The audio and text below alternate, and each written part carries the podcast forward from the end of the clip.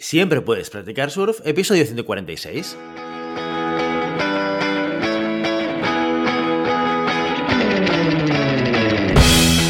Bienvenido y bienvenida a Siempre puedes practicar surf, el podcast diario sobre recursos humanos. Este podcast está pensado para profesionales de recursos humanos, gerentes o jefes de equipo y podrás encontrar técnicas, consejos, ideas, conceptos y noticias sobre la gestión de personas, eso sí, con un enfoque práctico y aplicable.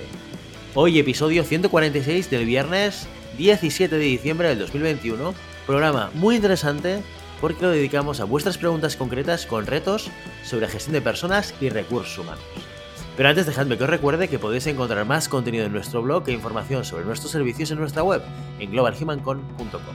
Desde allí os podréis apuntar a nuestra newsletter para no perderos nuestros webinars, streamings y todo el contenido de actividades que organizamos desde la consultoría Global Human Consultants. Y el último día de la semana lo dedicamos a resolver todas las dudas que nos hacéis llegar a través de nuestras redes sociales. Queremos estar aún más cerca de vosotros y nada mejor que participando vosotros mismos en nuestro programa. Enviad todas las preguntas que queráis. Y vamos con las últimas preguntas de este 2021. Empezamos con Emilio, que nos comenta lo siguiente. Dice, hola Guillermo, para que una descripción de puesto de trabajo sea realmente útil, tanto para el proceso de búsqueda y selección como para la propia empresa en términos de sostenibilidad, es decir, que la descripción no caduque o al menos no lo haga muy rápido, ¿qué componentes debería contar y cómo debería estar escrito? ¿Es mejor una descripción general o descripciones muy detalladas. Muchas gracias y un saludo. Pues muy bien, Emilio. La verdad es que las descripciones han ido evolucionando con el tiempo. No, son lo mismo o no eran lo mismo cuando hacíamos descripciones en los 70 o en los 80 a cómo las hacemos a día de hoy. También es cierto que hay mucha gente, y esto lo he oído de algunos profesionales de recursos humanos, que son anti-descripciones de puestos de trabajo. Dicen que no sirven para nada y que al final el describir las responsabilidades pues eh, es una tarea que como con el tiempo cambia muy rápidamente, pues ya pierde sentido. Yo te voy a dar mi punto de vista, Emilio. Yo creo que una descripción del puesto de trabajo es algo que siempre hacemos y que todos necesitamos. ¿Por qué? Porque a pesar de que sí que es cierto que las cosas evolucionan muy rápido y que en un contexto en el cual el entorno y el mercado va cambiando, las responsabilidades de cada uno y las tareas sobre todo pueden ir variando en el tiempo, lo que no es viable es intentar hacer descripciones como en los 70, de cinco páginas explicando con un detalle altísimo las cosas que tiene que hacer la persona que ocupa esa posición. Porque creo que a día de hoy esto ya no nos sirve, no nos sirve para nada. O sea, este detalle de compedio, de vademecum de tareas que me permita decirle a un empleado, no, no, esto forma parte de tu responsabilidad porque lo pone en tu descripción, ya no tiene ningún tipo de sentido. Yo creo que la gestión en términos de tarea de las personas y los miembros de un equipo ya no tienen valor. Eh, son evidentemente que todo el mundo hace actividades y tareas, pero describirlas o introducirlas dentro de la descripción de puesto de trabajo oye, que no tiene ningún tipo de sentido eh, ni para la empresa, ni para la persona, ni para la gestión de personas. Pero sí que es cierto que nos ayuda muchísimo tener un marco de trabajo y un marco de juego para tanto la persona que ocupa la posición como para la propia organización. En el momento en el cual una empresa empieza a crecer, requiere necesariamente de definir a qué se dedica cada persona. Y no estoy diciendo en términos de tarea, que si vas a hacer fotocopias o si vas a entrar facturas en el sistema. No, no, no, no me refiero a eso. Me refiero en conceptos de áreas de responsabilidad. Yo necesito y me gustaría saber cuál es el marco de trabajo y cuáles son aquellas cosas que la compañía va a pedirme en términos de resultados. ¿De acuerdo? Con lo cual, eh, yo sí que abogo mucho por tener descripciones, ¿vale? Que den un marco de juego a la persona y que, que ayuden a la persona a entender, oye, dónde están ubicados dentro de la organización. ¿Vale? Evidentemente, sin que sea un corsé. Una descripción a día de hoy, en el 2021, no puede ser un corsé que limite tanto dentro como fuera las responsabilidades de una persona. Tenemos que ser muchísimo más flexibles y tenemos que aceptar que a veces pues tendremos que hacer cosas para el bien de la consecución del objetivo que a lo mejor a priori pensamos que, oye, pues igual esto no es mi responsabilidad. Si entramos en esa dinámica de pensamiento, no tenemos realmente una, una cultura de trabajo en equipo. Esa es la realidad.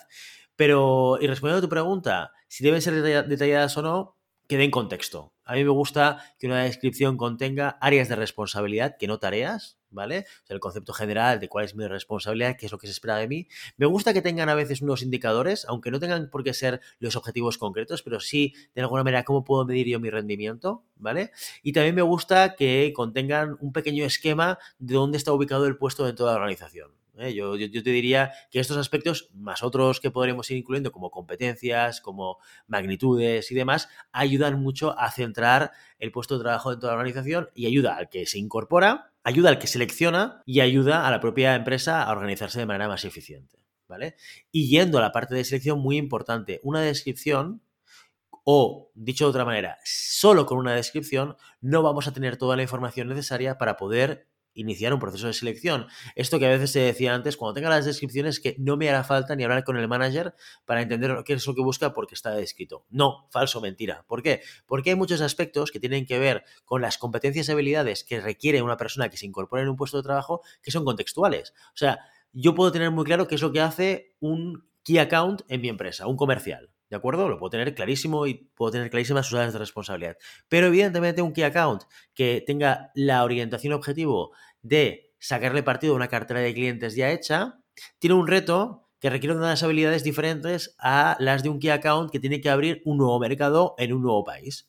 Nada que ver, ¿verdad? Porque al final, fíjate, al que quiere abrir mercado en otro país, pues tenemos que pedirle idioma en el otro país, conocimientos o cartera de clientes en ese país, bueno, capacidad de escucha en culturas diferentes, etcétera, etcétera. Una serie de habilidades que a lo mejor el que está haciendo la gestión continuada, el customer success o el customer service del cliente que ya tenemos, pues bueno, tampoco es tan relevante. ¿De acuerdo? Con lo cual, esa parte contextual, oye, no la pongamos en la descripción. Eso sí que no tiene ningún tipo de sentido. Cuando, cuando iniciemos ese proceso de selección, necesariamente tengo que hablar con el manager, descripción de mano, para decirle, aparte de lo que pone aquí, que ya me hace entender un poco responsabilidades que tiene que cubrir esta persona, cuéntame un poquito más para entender qué tipo de persona es la adecuada para el puesto de trabajo hoy, aquí y ahora. Y dicho esto, vamos con la pregunta de Xenia, que nos dice lo siguiente. A mí me gustaría saber cómo plantearle a mi manager una subida de sueldo. ¿Cómo debería enfocar el tema y en qué puntos debería hacer énfasis para no perder credibilidad en mis argumentos? Llevo un tiempo planteándome esta conversación con mi jefa, pero nunca me atrevo a dar el paso. Muchas gracias. Bueno, pues, eh, Xenia, esto que me cuentas te pasa a ti y le pasa a muchísimas personas. ¿eh? Si, no, seguramente no te servirá de consuelo, pero es muy habitual. Nos cuesta mucho, ¿eh? en general, eh, el poner encima de la mesa el tema del salario con nuestros jefes, ¿sí? Pero es algo que, oye, tenemos que mm, dejar de ver el salario y la retribución como algo tabú como algo de lo que no tenemos que hablar. Evidentemente hay que hablar porque es algo importante.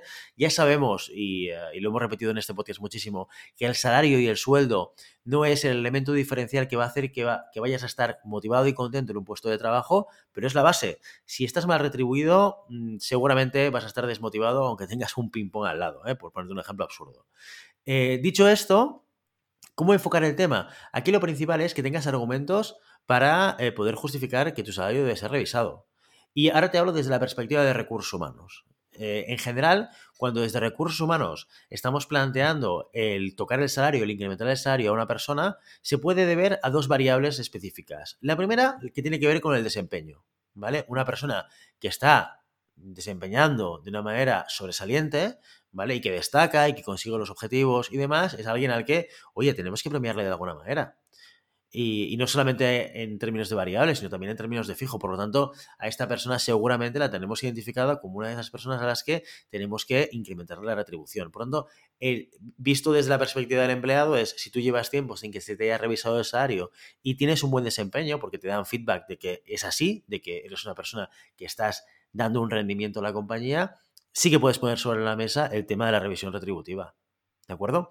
Este es un elemento que tiene que ver con tu desempeño. El otro elemento tiene que ver con el cambio de responsabilidades de tu puesto, ¿vale? Que es otro aspecto que nosotros también utilizamos como el elemento para revisar el salario de una persona, que no tiene tanto que ver directamente con el rendimiento de la persona, pero tiene que ver con la evolución que ha podido tener el puesto de trabajo de esa persona. Por ejemplo, el típico, y volvemos otra vez al área comercial, hoy toca ejemplos de área comercial, eh, la típica persona, el típico comercial que empieza pues desarrollando negocio, pongamos, en la zona de Levante, ¿de acuerdo?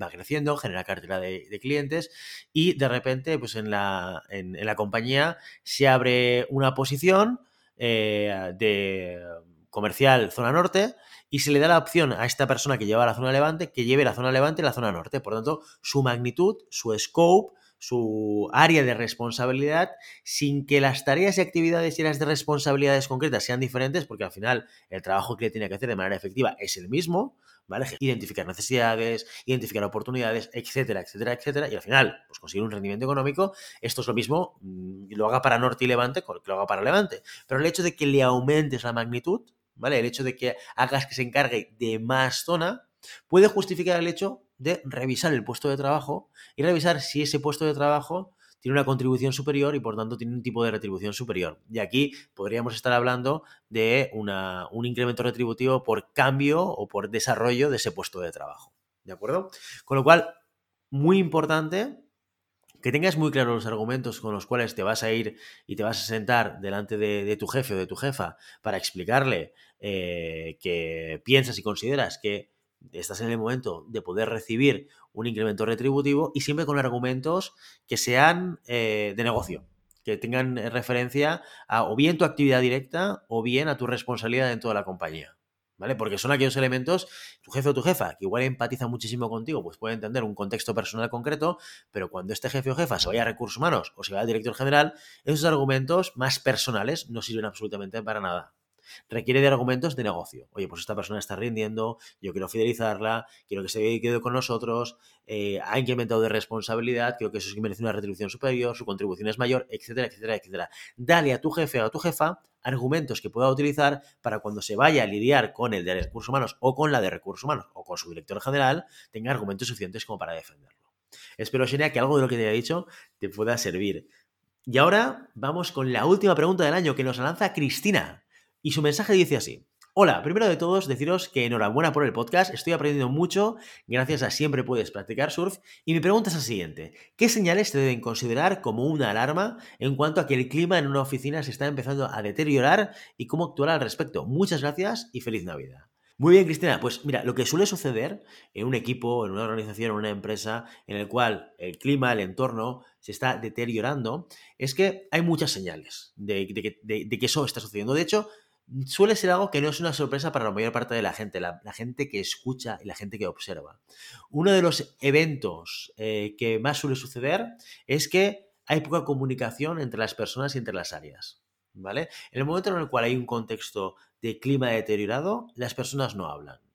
No tienen la tranquilidad o la seguridad, o, o es que a lo mejor tienen, al contrario, tienen la seguridad de que compartir sus inquietudes y sus dudas no genera ningún tipo de acción por parte de sus jefes jefas, directores, directoras o lo que haga falta. Por lo tanto, al final estas personas dejan de hablar, dejan de decir lo que piensan, dejan de compartir sus ideas, ¿vale? Por lo tanto, el silencio en una organización, el no participar, el no opinar, es un síntoma clarísimo de que algo está sucediendo. Si la gente no participa y no comenta, es porque realmente no le encuentran un valor o porque tienen miedo a hacerlo. Porque esto, aunque parezca ciencia ficción, hay muchas organizaciones en las que todavía pasa.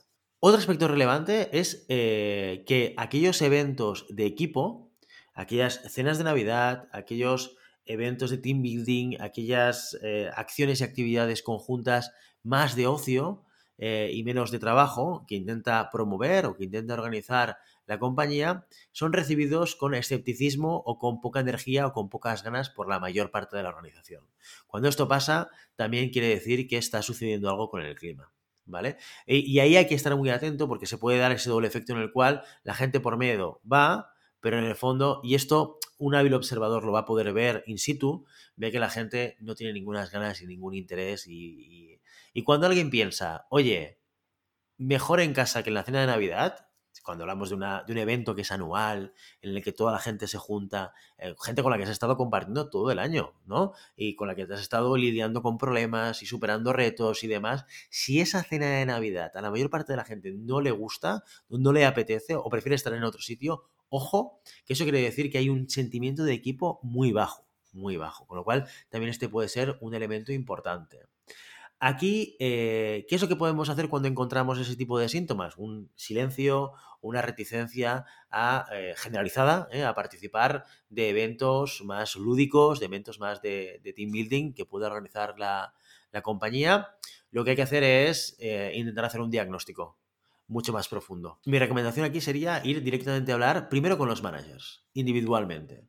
Para afrontar el tema de manera directa. Oye, ¿percibís que está pasando esto? ¿Habéis visto lo que ha pasado con la cena de Navidad? ¿Habéis visto cómo la gente no participa en determinadas circunstancias, determinados eventos, determinadas actividades? Y ver qué feedback puedes traer por parte de los managers. Porque muchos de ellos ya lo sabrán, ya lo verán. Eh, y muchos de ellos ya habrán diagnosticado esto. ¿De acuerdo? La segunda acción es hacer tomar conciencia en la dirección general. Esto es muy importante porque aquí vamos a poder entender si la dirección general el fundador, el responsable final, el, eh, propietario, tiene un interés o no en mejorar ese clima.